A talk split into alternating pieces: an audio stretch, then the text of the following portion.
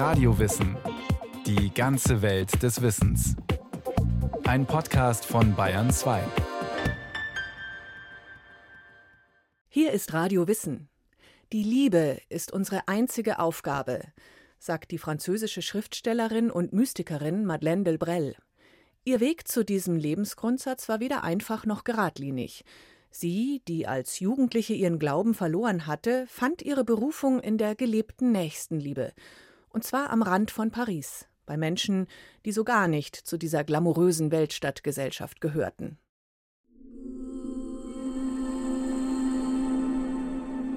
Man hat gesagt, Gott ist tot. Weil das wahr ist, muss man auch den Mut haben, nicht mehr so zu leben, als ob er lebte schreibt Madeleine Delbrel im Jahr 1921 im Alter von 17 Jahren. Und sie zieht die Konsequenzen aus dieser Haltung. Solange Gott lebte, war der Tod nicht wirklich ernst zu nehmen.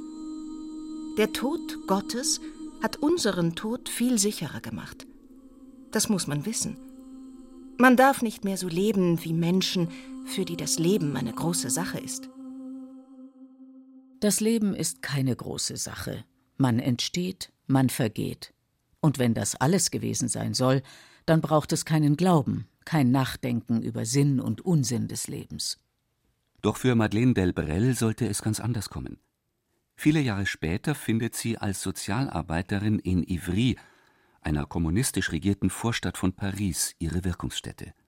Sie schreibt Wenn Menschen in unserer Stadt und in anderen Städten behaupten, Gott ist tot, wenn Christen, bewusst oder unbewusst, dafür verantwortlich sind, so bin auch ich, die ich heute lebe, dafür verantwortlich.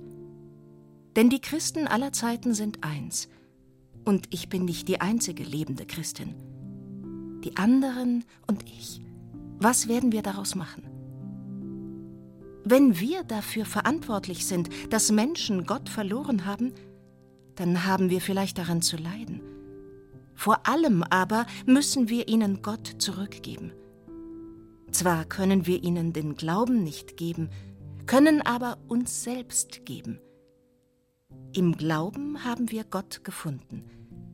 Wir können ihn weitergeben, wenn wir uns selbst geben, und zwar hier in unserer Stadt. Es geht also nicht darum, dass wir uns irgendwohin davon machen, das Herz beschwert von der Not der anderen. Wir müssen vielmehr bei ihnen bleiben, mit Gott zwischen ihnen und uns. Doch wie kam es zu diesem Wandel von einem jungen Mädchen, das den Glauben an Gott verloren hatte, zu einer Frau, die ihr Leben in den Dienst eben jenes Gottes stellt? Geboren wird Madeleine Delbrel am 24. Oktober 1904 in Mussidan d'Ordogne als einziges Kind ihrer Eltern Lucille und Jules Delbrel. Die Theologin Annette Schleinzer hat viel über Madeleine Delbrel geforscht und neben eigenen Büchern auch eine Delbrel-Textsammlung herausgegeben. Sie schildert Delbrels frühe Jahre. Das Elternhaus von Madeleine Delbrel war einerseits bürgerlich. Die Großeltern hatten eine Fabrik Wachskerzen, waren also reiche Geschäftsleute.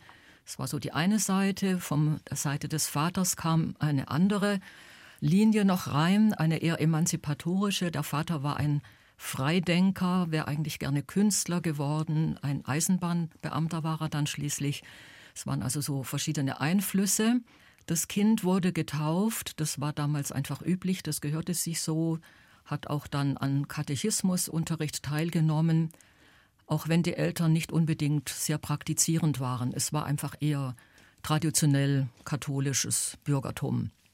Madeleine Delbrel ist nie in eine Schule gegangen. Das lag auch daran, dass die Familie ganz oft umgezogen ist. Sie hat sehr früh Klavierunterricht bekommen, denn die Eltern hatten ursprünglich mal vor, eine Pianistin aus ihr zu machen. So hat sie schon mit vier Jahren Klavier gespielt. Und ansonsten hat sie Unterricht bekommen durch Hauslehrer, die der Vater bestellt hat, oder er selbst hat sie auch unterrichtet.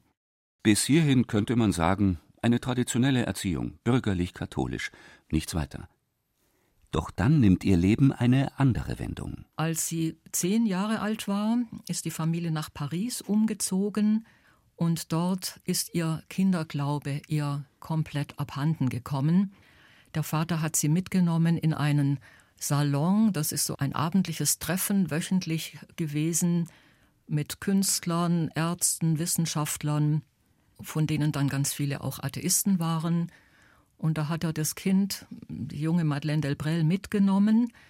Und sie ist von dieser Atmosphäre sehr tief geprägt worden. Sie schreibt dann rückwirkend einmal, mit 15 Jahren war ich vollkommen atheistisch und fand die Welt täglich absurder. Im Alter von 16 Jahren, wir schreiben das Jahr 1920, belegt sie Kurse in Philosophie und Literaturwissenschaften an der Sorbonne. Sie zeichnet und schreibt, darunter auch Gedichte. Zwei Jahre später kommt es zu einer entscheidenden Begegnung mit einem ihrer Kommilitonen, Jean Medieu. Jean Medieu war Student dieser Paris École Centrale, einer ganz renommierten Ingenieursschule, und Jean Medieu war auch Mitglied in diesem Salon, in dem der Vater von Madeleine Delbrel eben auch war und das Kind mitgenommen hat oder die Jugendliche dann später. Und beide haben sich in diesem Salon kennengelernt und wohl auch ineinander verliebt. Und sie waren etwa ein Jahr zusammen. Die Familie sprach von Verlobung, auch Freundinnen schreiben im Nachhinein, dass zu ihrem 19. Geburtstag ein großes Fest stattfand, eine Verlobungsfeier sodass für Madeleine Delprel eigentlich sich der Horizont geöffnet hat auf diese Liebe hin, auf eine Ehe mit Jean Medieu hin. Es sieht so aus, als habe Madeleine Delbrel die Liebe ihres Lebens gefunden. Doch dann kommt es, für sie völlig überraschend, zum alles entscheidenden Bruch. In Jean Medieu hatte es aber schon immer, seit er zurückdenken konnte, eine Idee gegeben, vielleicht doch eines Tages ins Kloster zu gehen und als er nach der Verlobung in den Militärdienst eingezogen worden war, scheint sich diese, durch diesen Abstand, scheint sich diese ursprüngliche Berufung in ihm durchgesetzt zu haben. Und er hat den Kontakt zu Madeleine Delprel ganz brüst, ganz abrupt abgebrochen, auch nie wieder Kontakt gesucht und ist in das Noviziat von Dominikanern eingetreten. Und dieser Bruch war für Madeleine Delprel eine Katastrophe. Sie konnte das überhaupt nicht nachvollziehen. Sie war zu diesem Zeitpunkt noch Atheistin, konnte nicht verstehen, wie man sich für einen Gott, den es für sie gar nicht gab, gegen Ehe und Familie entscheiden konnte. Und dieser Bruch, vor allem weil es eben keine Erklärung für sie gab, äh, war für sie wirklich traumatisch und hat eine tiefe Lebenskrise ausgelöst. Eine Lebenskrise, die zum Wendepunkt in Madeleine Delbrels Leben werden sollte. Eine massive Enttäuschung und Kränkung.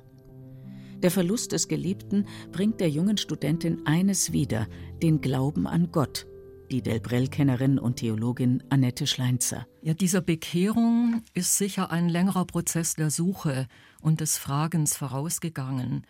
Nicht zuletzt eben durch Jean Medieu. Seine Überzeugung, seine christliche Überzeugung, die Konsequenz, mit der er das gelebt hat und dann eben auch seine Lebensentscheidung haben bei ihr Fragen ausgelöst. Sie schreibt einmal, wenn ich aufrichtig sein wollte, eben auch philosophisch aufrichtig, konnte ich nicht mehr so tun, als ob es Gott ganz gewiss nicht gibt. Und dadurch ist eine neue Offenheit in ihr gewachsen. Entscheidend war dann aber die Begegnung mit jungen Christen und Christinnen in der Pariser Studentengemeinde. Da hat jemand im Gespräch einmal gesagt, Teresa von Avila habe geschrieben, dass man sich Gott jeden Tag fünf Minuten still zuwenden solle. Und das hat Madeleine Lebrel zutiefst getroffen, dieser Satz, diese Weisung von Teresa von Avila. Und sie schreibt, ich entschloss mich daraufhin zu beten. Und in diesem Entschluss ist offensichtlich etwas geschehen, was sie zeitlebens als eine Art Neugeburt beschreibt. Das war der 29. März 1924. Da ist in dieser Nacht, an diesem Abend etwas geschehen, was ihr Leben umgekrempelt hat. Sie ist offensichtlich mit dem Geheimnis des Lebens in Berührung gekommen, mit der tiefsten Wirklichkeit des Lebens, Sie beschreibt es so, in dieser Nacht habe ich geglaubt, dass Gott mich gefunden hat. eine umwälzende Erfahrung, von der sie noch vier Wochen vor ihrem Tod sagt, Sie müssen wissen, ich bin eine Neubekehrte. Gott hat mich in einer einzigen Nacht überwältigt. Und ich bin es noch. Eine Erfahrung, die ihr Leben also vollständig umkrempelt. Sie sucht jetzt nach Wegen, diesem Bekehrungserlebnis gerecht zu werden. Nach ihrer Bekehrung hat sich Madeleine Delbrel natürlich gefragt, wie ihr Leben jetzt weitergehen soll. Sie hatte bisher Philosophie studiert, gezeichnet, getanzt, Gedichte geschrieben und sie suchte jetzt nach einer Form, sich ganz diesem Gott hinzugeben. Da war am Anfang in ihr sicher auch noch so der Gedanke, es müsste vielleicht auch ein Klostereintritt jetzt folgen, so wie ihr Freund oder wie Teresa von Avila. Sie wägt ab, was sie jetzt tun könnte. Sollte sie vielleicht auch ins Kloster gehen? Was ihr wirklich weiterhilft, sind intensive Begegnungen mit jungen Christinnen. Als sie dann aber in einem Bibelkreis junger Frauen in der Pfarrei, in der sie dann war in Paris, mit Jesus Christus in Kontakt kommt, ihn neu entdeckt, wird ihr bewusst, dass Jesus Christus ja mitten in der Welt gelebt hat und zugleich ganz von Gott erfüllt war. Es war in ihm also eine unteilbare Liebe zu Gott und zu den Menschen. Und das hat bei ihr ihre eigentliche Berufung ausgelöst. Sie hat die darin gefunden und es einmal so formuliert, wir möchten, oder sie selbst, aber auch ihre Gemeinschaft, wir möchten nicht nur Jesus nachfolgen oder für Jesus Christus arbeiten, sondern der heute lebende Jesus sein. Sie fragt sich zum Beispiel, wie würde Jesus heute sprechen, wenn er durch die Straßen von Ivry läuft, wie würde er den Menschen begegnen? Welche Entscheidungen würde er treffen? Welche Gleichnisse vielleicht erzählen? Und das ist etwas, was sie anspornt, sich täglich neu zu fragen, wie würde Jesus heute reagieren? Wie sollten wir das ins Heute übersetzen? Der heute lebende Jesus sein, seine Gebärden der unteilbaren Liebe im Alltag vollziehen. Das wurde sozusagen ihr Lebensmotto. Und das ist eben nichts Festgelegtes und deswegen haben sie auch keinen Orden gegründet, keine, keinen kirchenrechtlichen Status gewollt, sondern sie wollten ganz bewusst Laien bleiben. Sie war überzeugt, dass die Taufe und die Firmung für dieses Leben genügen und dass es keine andere Regel bräuchte als das Evangelium. Und so begann dann das Abenteuer dieses Lebens in dieser Arbeiterstadt Ivry, im Alltag zu versuchen, die Gebärden der Liebe zu leben. Hier in Ivry gründet sie mit zwei Freundinnen ein kirchliches Zentrum des Sozialdienstes, eine Gemeinschaft der Leute von der Straße, wie es Delbrell selbst beschreibt. Ein Leben der ganz Kleinen. Ein Leben der Leute von der Straße. Das heißt, Leute, die eigentlich nicht sind. Leute, die sich von den anderen höchstens darin unterscheiden, dass sie wie die anderen sein wollen. Ohne Einfluss auszuüben, ohne viel Aufhebens zu machen, ohne nach Erfolg und irgendwelcher Macht zu streben, ohne den Wunsch bekannt zu werden und etwas zu bewirken. Genau das beansprucht Delbrell für ihre sozialdienstliche Gemeinschaft und für sich selbst. Nicht bekannt werden wollen, nicht nach Ansehen, Ruhm und Macht streben, sondern so unauffällig und geräuschlos zu arbeiten, wie es, so sagt sie es einmal, in einem Sauerteig arbeitet, wenn er durchsäuert wird. Neben ihrem Einsatz für die Gemeinschaft im Sozialdienst und der praktischen Tätigkeit für die Sozialbedürftigen in Ivry gründet sie eine Gebetsgemeinschaft, die den Namen Charité de Jésus trägt. Einer Freundin erklärt sie: Du fragst mich, was die Charité de Jésus eigentlich ist? Das ist etwas ganz Unspektakuläres. Es ist keine Kongregation. Wir möchten Laien sein und bleiben. Das heißt Leute, die so sind wie die anderen, ohne Gelübde, ohne Ordensgewand, ohne besondere Traditionen. Wir haben nur ein Ziel, und zwar nicht das Ziel, etwas zu tun, sondern das Ziel, etwas zu leben. Das Abbild Jesu Christi zu sein, indem wir sein Evangelium leben. Die Gemeinschaft ist kirchenkonform, die üblichen Riten wie Taufe und Firmung gelten. Aber darüber hinaus gibt es für die Charité keine weiteren Vorgaben, außer einem geregelten gemeinschaftlichen Gebetsleben wie der täglichen Messe. Als der Zweite Weltkrieg beginnt, werden Madeleine Delbrel und ihre Gefährtinnen für den öffentlichen Sozialdienst rekrutiert. Inmitten der Kriegswirren im Jahr 1941 beschließt die französische Kirche die Gründung der Mission de France. Die Mission de France verdankt sich eigentlich der Intuition des Pariser Kardinals Suard. Der Erzbischof von Paris wurde Anfang der 40er Jahre. Ihm war schon jahrelang bewusst, dass die herkömmliche Pfarrseelsorge überhaupt nicht mehr ausreicht, weil es in Frankreich sowohl rund um Paris in diesen Arbeiterstädten, aber auch auf dem Land eine große Zahl von Menschen gab, die der Kirche längst fernstanden, die auch nicht in die Pfarreien kamen. Und deshalb hat Kardinal Suard die Gründung eines eigenen Priesterseminars angeregt, in dem die Priester auf den Einsatz in diesen entchristlichen Gebieten vorbereitet werden sollten. Sie sollten in Gemeinschaften leben und versuchen, das Leben der Menschen zu teilen. Und immer mehr haben sie dann auch erkannt, dass es dann auch dazu gehört, die Arbeit der Menschen zu teilen. Das heißt, in die Fabriken zu gehen, selbst Arbeiter zu werden, um wirklich Schicksalsgefährten der Menschen zu sein. Und das ist etwas, was für Madeleine Delbrel schon zehn Jahre vorher eine Intuition gewesen war, etwas, wo sie sich selbst auch schon zehn Jahre vor der Gründung der Mission de France, fast zehn Jahre davor, entschlossen hatte, das Leben der Menschen zu teilen, die Christus nicht kennen.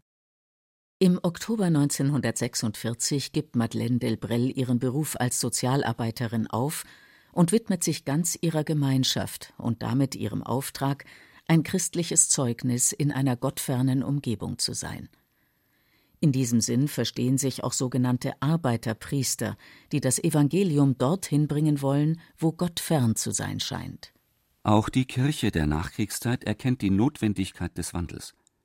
Pius XII. veröffentlicht 1947 die Apostolische Konstitution Provida Mater Ecclesiae, die vorausschauende Mutterkirche, um weltliche, christlich orientierte Gruppierungen, sogenannte Säkularinstitute, möglich zu machen unter dem Dach der Kirche. Doch schon bald bahnt sich ein Konflikt an zwischen der weltoffenen Gesinnung der Arbeiterpriester und der Wahrung der Tradition. Annette Schleinzer. Madeleine Delbrel hat mit wachsender Sorge beobachtet, dass es zwischen Rom und diesen Aufbrüchen der Mission de France und der Arbeiterpriester immer mehr zu Konflikten kam.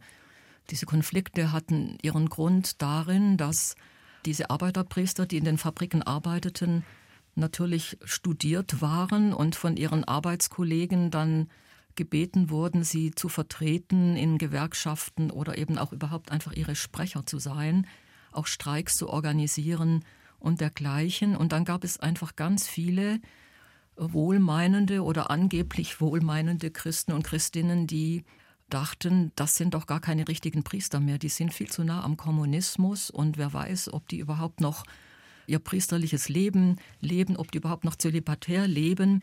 Es kam also immer mehr zu Verdächtigungen und Denunzierungen nach Rom. Das hat Madeleine Delbrel mitbekommen und sie versuchte nach allen Seiten zu vermitteln.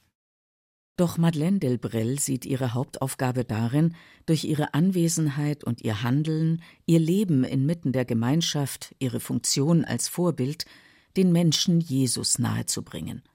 Eine Überzeugung, die sie mit den Arbeiterpriestern teilt. Konflikte mit der traditionell eingestellten Mutterkirche waren unvermeidbar. Sie und ihre Mitstreiter können das Ende der Mission de France nicht aufhalten.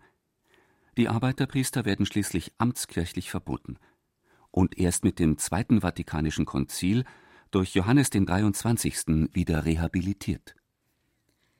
In den Jahren von 1954 bis 1958 ist Madeleine Delbrel oft schwach und krank. Es ist wieder einmal eine Zeit der Wandlung und der Krise, auch gekennzeichnet durch den Tod nahestehender Personen. Im April 1955 stirbt Jean Medieu, im Juni ihre Mutter, im September ihr Vater. Inmitten dieser Schicksalsschläge bleibt Madeleine Delbrel ihrem Auftrag ungebrochen treu. So erscheint ihr Buch Ville Marxiste, Terre de Mission, deutscher Titel Christ in einer marxistischen Stadt. Das zentrale Motiv wird auch hier wieder deutlich. So widrig die Umgebung auch sein mag, die Liebe Gottes findet überall ihren Platz. Wie? Indem man diese Liebe erfährt und weitergibt. Sie sieht das als einen Weg der, wie sie es nennt, Herzenserneuerung. Ich lerne, dass unsere Teilhabe an der Sendung Christi dies erfordert. Die Umwandlung unseres rebellischen Herzens in ein Herz, das Gott ganz kindlich ergeben ist, unseres bösen Herzens in ein gutes. Und angesichts dieser Herzenserneuerung entdecke ich, dass Christus selbst uns das Zeichen und die Bedingung dafür gegeben hat. Lernt von mir, denn ich bin sanft und demütig von Herzen. Doch selbst wenn sie von der Sendung Christi spricht, verbindet sie damit kein besonderes Sendungsbewusstsein. Sie bleibt bei ihrer Überzeugung, dass die pure Anwesenheit, die aktive Unterstützung, jedes Wort Teil der Sendung Christi ist. Ein einziges Wort des Herrn, das sich in uns auswirkt, ist besser als stundenlanger Meinungsaustausch. Mag er noch so herzenserwärmend sein. Madeleine Delbrel stirbt am 13. Oktober 1964. Ihr Tod kommt völlig überraschend. Sie erliegt einer Hirnblutung während ihrer Arbeit am Schreibtisch. Was ist ihr Vermächtnis? In der Liebe hat sie ihre einzige Aufgabe gesehen. Gefunden hat sie diese Liebe auf ihrem christlich geprägten Weg. Doch sie spricht nicht nur für Christen, denn ihr Leben steht für die einfache und doch so grundlegende Wahrheit, man sieht nur mit dem Herzen gut.